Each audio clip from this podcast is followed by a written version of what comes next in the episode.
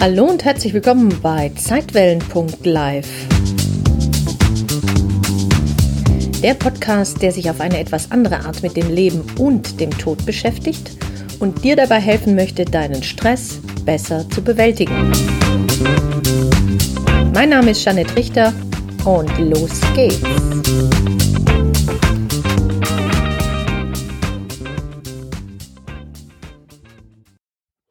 Ja, ab wann ist ein Mensch eigentlich tot? Das ist wahrlich eine spannende Frage, denn Tod ist nicht gleich tot. Und in dieser Podcast-Folge, äh, diese bezieht sich auf einen schon etwas älteren Blogartikel, aber ich habe gedacht, es ist so wichtig, weil ich noch gar keine Podcast-Folge von gemacht hatte, dass ich das jetzt hier einfach mal in die Reihe mit aufnehme. Na, ich lese dir das vor, manchmal ergänze ich das auch, das kennst du ja schon. Okay. Als ich mich im Jahr ähm, 2004, mein Gott, so lange ist das schon her, zum ersten Mal mit dem Thema Nahtoderfahrung beschäftigt habe, war ich ja echt wie vom Donner gerührt. Ne? Ich las damals das Buch von Elisabeth Kübler-Ross über den Tod und das Leben danach. Übrigens ein wundervolles kleines Büchlein, um dir mal so einen Einstieg zu ermöglichen in das, in die Thematik äh, Tod, Angst vorm Tod nehmen, äh, Blick über den Tellerrand hinaus und so weiter. Und ja, ich traute meinen Augen tatsächlich nicht, denn was ich da las, das war einfach unglaublich. Aber ich lernte schon damals unglaublich zu denken, beziehungsweise einfach mal anders zu denken. Ich las davon Lichterscheinungen, anderen Welten, Verstorbenen wiedertreffen, beglückende Gefühle, tiefer Frieden und das war einfach nur abgefahren. Aber mein Forschergeist war geweckt, denn darüber wollte ich mehr erfahren. Ich wollte durch diese Erkenntnisse, die man damals schon hatte, ja meine eigene Angst vor dem Tod, vor der Sterblichkeit, vor der Endlichkeit überwinden. Aber eben um Nahtoderfahrungen oder NTE besser verstehen zu können und insbesondere deren Bedeutung verstehen zu können, müssen wir uns zunächst einmal mit der Frage beschäftigen, ab wann ist ein Mensch eigentlich tot? Denn nur wenn wir das verstehen, können wir ja die ganze Tragweite von Nahtoderfahrungen für unser Leben begreifen. Also, wann ist ein Mensch eigentlich tot? Ja, puh, kein leichtes Thema, denkst du vielleicht. Ja, und da hast du recht. Aber die Frage ist einerseits spannend und andererseits gar nicht so leicht zu beantworten, wie du noch hören wirst. Selbst die Medizin hat damit noch so ihre Schwierigkeiten, denn wie gesagt, Tod ist nicht gleich Tod. Derzeit, und ich sage ganz bewusst derzeit, gibt es drei Arten von Tod. Wir haben erstens den klinischen Tod, zweitens den Hirntod und drittens den biologischen Tod. Und wenn du das hier gerade anhörst, dann bist du ja wahrscheinlich noch quicklebendig. Gott sei Dank, freut mich auch sehr. Und ähm, das heißt, alles funktioniert mehr oder weniger so, wie es soll in deinem Körper. Dein Herz schlägt, dein Atem fließt, dein Gehirn arbeitet, also ist alles tutti. Ein Mensch, der aber gerade sehr krank oder aufgrund eines Unfalls sein Bewusstsein verliert, bewegt sich allerdings mehr oder weniger zu einer Art Randzone des Lebens hin. Er nimmt dann nicht mehr ganz so viel über seine fünf Sinne, also schmecken, sehen, hören, riechen und fühlen wahr, und irgendwann hört auch das ganz auf. Er steuert also auf die erste Todesform zu, den sogenannten klinischen Tod. Doch was ist der klinische Tod nun genau? Beim klinischen Tod erlebt dein Körper einen Stillstand von Herz und Kreislauf, einen sogenannten Herz-Kreislauf-Stillstand. Dieses Wort hast du mit Sicherheit schon öfters gehört, zum Beispiel wenn du Arztserien gerne magst, so wie ich, oder du selbst eigene Erfahrungen damit gemacht hast. Sei es, weil du einen Angehörigen auf der Intensivstation besucht hast oder selbst einen Herz-Kreislauf-Stillstand hattest. Ein Herz-Kreislauf-Stillstand führt unweigerlich über kurz oder lang zum Versagen aller Organe.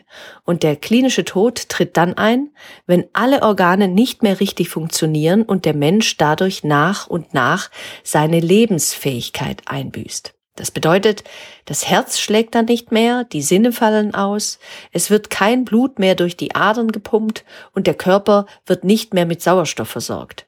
Schließlich sterben nach und nach die wichtigsten Organe wie Lunge, Magen, Leber und so weiter ab. Und wenn das Gehirn auch nicht mehr mit Sauerstoff versorgt werden kann, dann wird dieses Gehirn nach circa drei bis fünf Minuten irreversibel geschädigt. Wird der Mensch jedoch vor der Hirnschädigung erfolgreich wiederbelebt, also reanimiert, dann kann er mit ein bisschen Glück komplett gesund weiterleben. Und jetzt wird's spannend, denn genau in dieser Phase erleben einige, nicht alle, Warum das so ist, weiß man bis heute tatsächlich nicht, aber tatsächlich einige eine sogenannte Nahtoderfahrung bei Herz-Kreislauf-Stillstand. In dieser Phase des klinischen Todes treten bei circa 10 bis 20 Prozent der Menschen eine Nahtoderfahrung auf. 10 bis 20 Prozent, das ist ganz schön viel. Und an einem Beispiel aus dem Buch von Jeffrey Long, Beweise für ein Leben nach dem Tod, will ich dir das einfach mal verdeutlichen.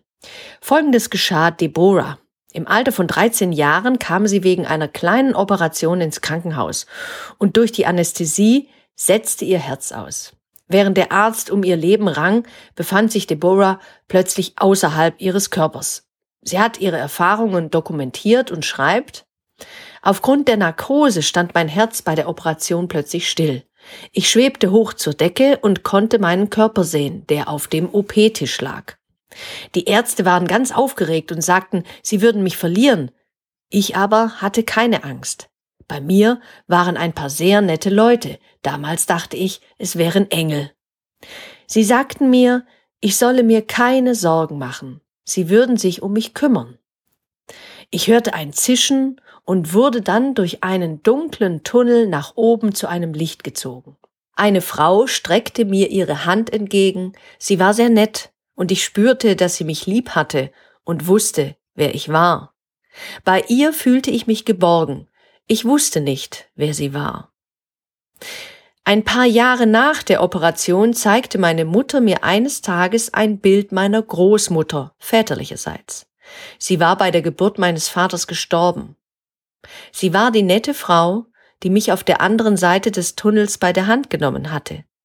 Ich hatte vorher noch nie ein Bild von ihr gesehen. Deborah geht es heute wieder gut und ihre Eltern waren wohl mehr als verblüfft, als ihre Tochter von der Begegnung mit der bereits verstorbenen Großmutter erzählte. Wenn bei Deborah allerdings weiterhin das Herz stehen geblieben wäre und man es nicht geschafft hätte, sie zu reanimieren, dann hätte das unweigerlich zur zweiten Todesform, dem sogenannten Hirntod geführt. Was ist ein Hirntod? Hirntod ist ein Mensch dann, wenn alle Funktionen des Großhirns, des Kleinhirns und des Hirnstammes scheinbar irreversibel erloschen sind. Dann ist auch keine Hirnaktivität mehr messbar. Der Mensch gilt dann bei uns in Deutschland offiziell als tot. Von außen betrachtet sieht es zwar so aus, als würde der Mensch noch leben, weil er ja noch atmet. Man sieht, dass sich sein Brustkorb hebt und wieder senkt. Dafür sorgen gegebenenfalls aber nur noch Maschinen, die Herzschlag und Atmung aufrechterhalten. In diesem Todeszustand dürfen dann auch zum Beispiel Organe entnommen werden, wenn der Mensch Organspender war oder seine Bevollmächtigten dem zustimmen. Bevor ein Mensch jedoch für Hirntod erklärt werden kann, muss er von zwei Ärzten unabhängig voneinander untersucht werden. Diese müssen sich an ein strenges Protokoll halten und den Hirntod diagnostizieren. Zunächst muss festgestellt werden, ob eine akute schwere Hirnschädigung vorliegt Außerdem muss zweifelsfrei ausgeschlossen werden, dass keine anderen Ursachen für die Ausfallsymptome des Gehirns vorliegen, wie etwa eine Vergiftung oder eine Unterkühlung des Patienten. Erst dann darf der Mensch für tot erklärt werden. Ich habe dir hier übrigens in dem ähm, Blogartikel zu dieser Podcast-Folge in den Show Notes einen Link äh, reingepackt. Klinischer Tod oder Hirntod, wann ist ein Mensch überhaupt tot? Dann kannst du dir das nochmal durchlesen. Und trotzdem überlegt es sich ja manchmal das Leben anders, wie das beeindruckende Beispiel eines kleinen 13-jährigen Jungen mit Namens Trenton aus Amerika zeigen soll, das ich unter Vermischtes, das fand ich auch sehr lustig, auf www.welt.de gefunden habe. Es war ein Artikel aus dem Jahre 2018 Mai. Den ganzen Artikel werde ich dir auch in den Show Notes noch hinzufügen. Die Ärzte hatten nämlich bei dem 13-jährigen Trenton aus dem US-Bundesstaat Alabama den Hirntod bereits diagnostiziert. Beim Spiel mit einem Freund hatte er eine schwere Schädelfraktur erlitten, als sich ein Anhänger auf einer Sanddüne überschlug. Der Junge kam zwar sofort ins Krankenhaus, doch als er dort eintraf, galt er bereits seit 15 Minuten als tot. Die Ärzte konnten Trenton zwar reanimieren, doch sein Zustand blieb kritisch. Und vier weitere Male musste er wiederbelebt werden. Die Ärzte bereiteten die Mutter deshalb auf das Schlimmste vor. Selbst wenn Trenton aus dem Koma erwachen sollte, so die Prognose, so würde er extreme Hirnschäden zurückbehalten. Beim nächsten Mal, wenn sein Herz aussetzt, werden wir ihn sterben lassen, sagten die Ärzte zu Trentons Mutter. Trentons Eltern, Eltern entschieden sich deshalb, seine Organe spenden zu wollen. Der 13-Jährige hätte durch seinen Tod fünf anderen Menschen das Leben retten können. Und die Mutter war sich sicher, ihr Sohn würde nicht lange zögern, anderen zu helfen. Deshalb unterschrieb sie die Einwilligung, und ich kann mir nur ansatzweise vorstellen, wie schwer das für Eltern sein muss. Muss mal überlegen, ne? da liegt dein Kind gerade eben noch quicklebendig, alles gut. Und jetzt musst du sozusagen so eine Einwilligung unterschreiben. Aber gut, diese Mutter tat es dann. Und bei Trenton wurden eben die lebenserhaltenden Maschinen angeschlossen damit die Transplantation, die Transplantation vorbereitet werden konnte. Aber, und jetzt kommt's, nur einen Tag bevor die Organe entnommen werden sollten, erhielt die Mutter einen dringenden Anruf aus dem Krankenhaus.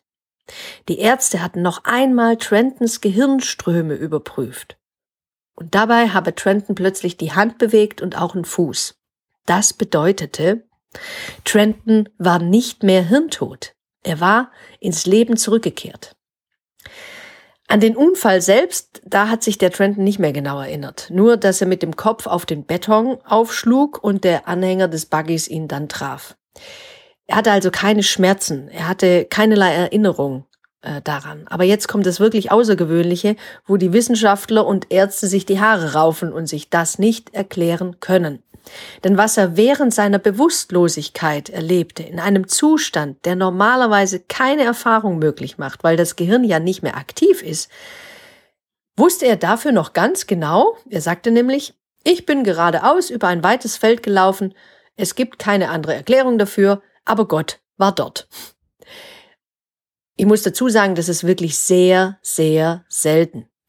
Aber ich war wirklich ganz happy, als ich am Ende des Artikels eine kleine Erwähnung zu einer Nahtoderfahrung fand. Es gibt sie also doch, die Nahtoderfahrung bei scheinbarem Hirntod. Und deswegen habe ich das hier ja für dich eben auch aufgezeigt, ne?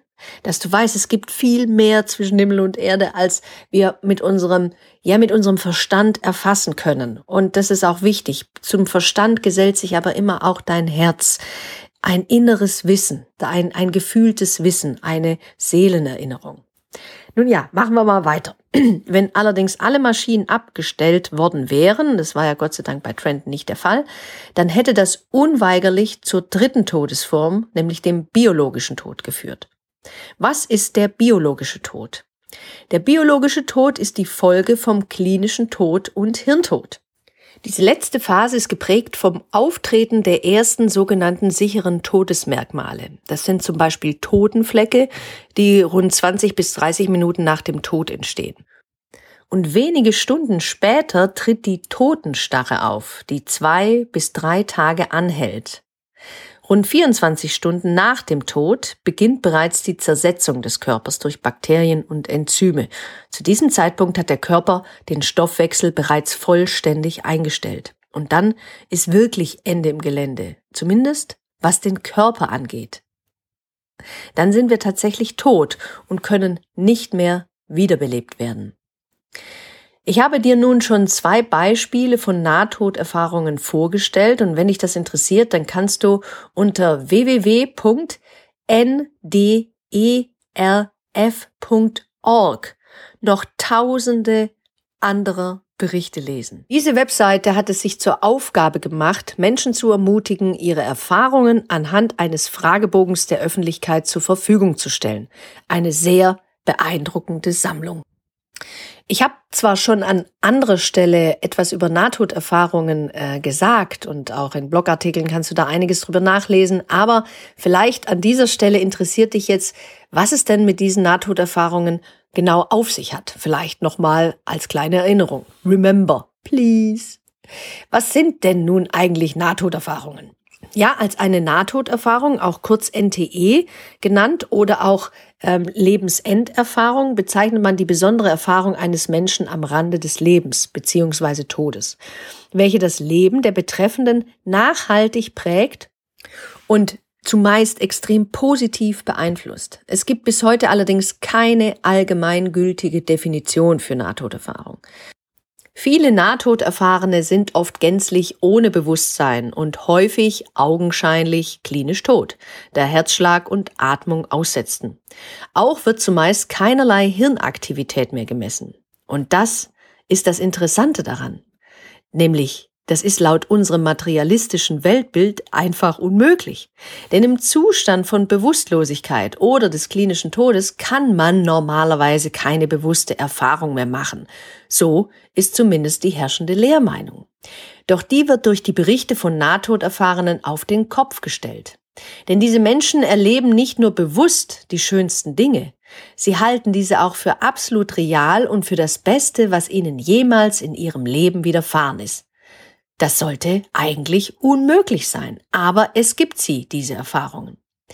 Übrigens taucht der Begriff Nahtoderfahrung erstmals 1975 bei Raymond Moody in seinem Bestseller Leben nach dem Tod auf. Und damals revolutionierte sein Buch die Wissenschaft. Ich leg dir dieses Buch wirklich wärmstens ans Herz.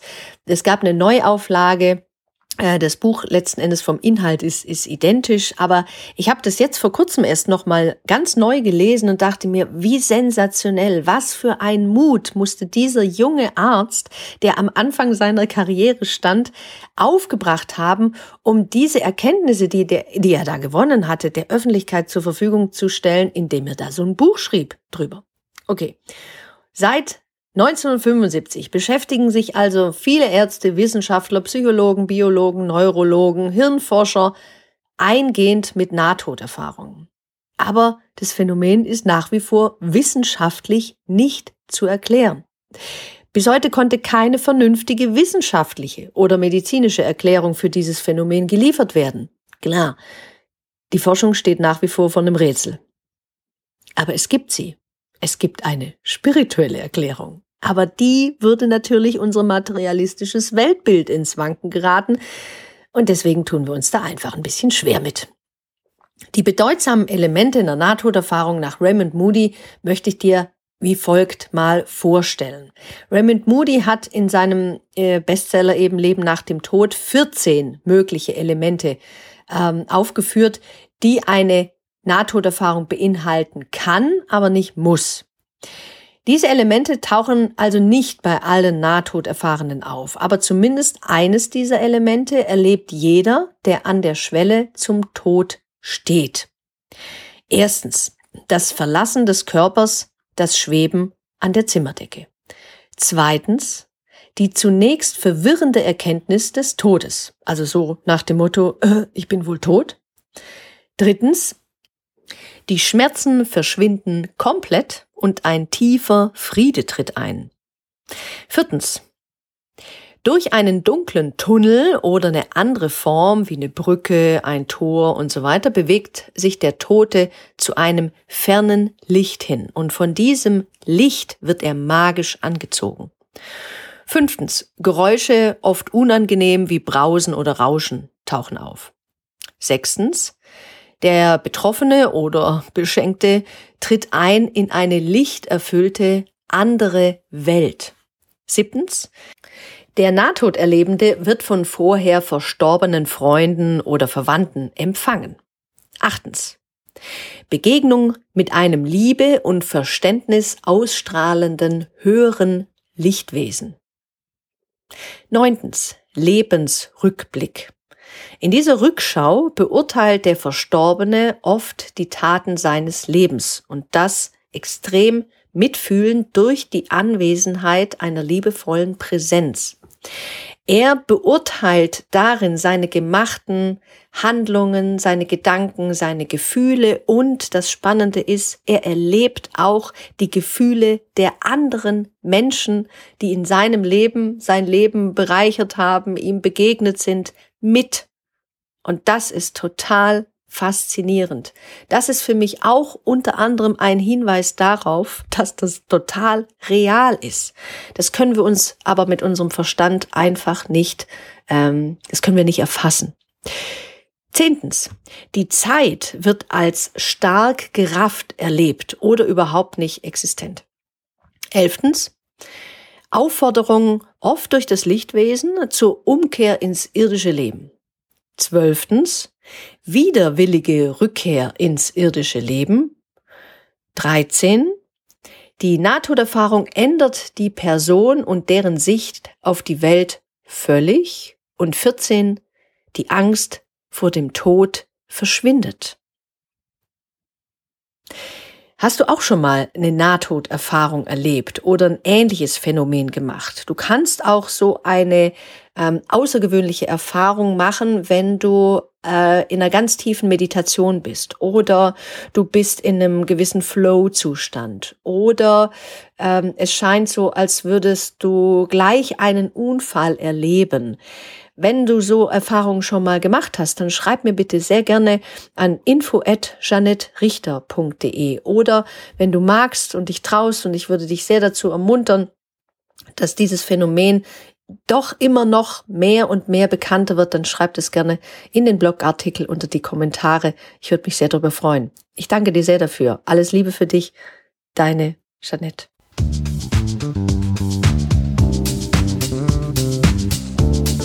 Vielen Dank fürs Zuhören und wenn dir diese Podcast-Folge gefallen hat, dann freue ich mich sehr über deine Bewertung auf iTunes. Wenn du mehr erfahren möchtest, dann schau doch gerne mal auf www.janettrichter.de vorbei. jeanetterichter.de ein N Doppel T.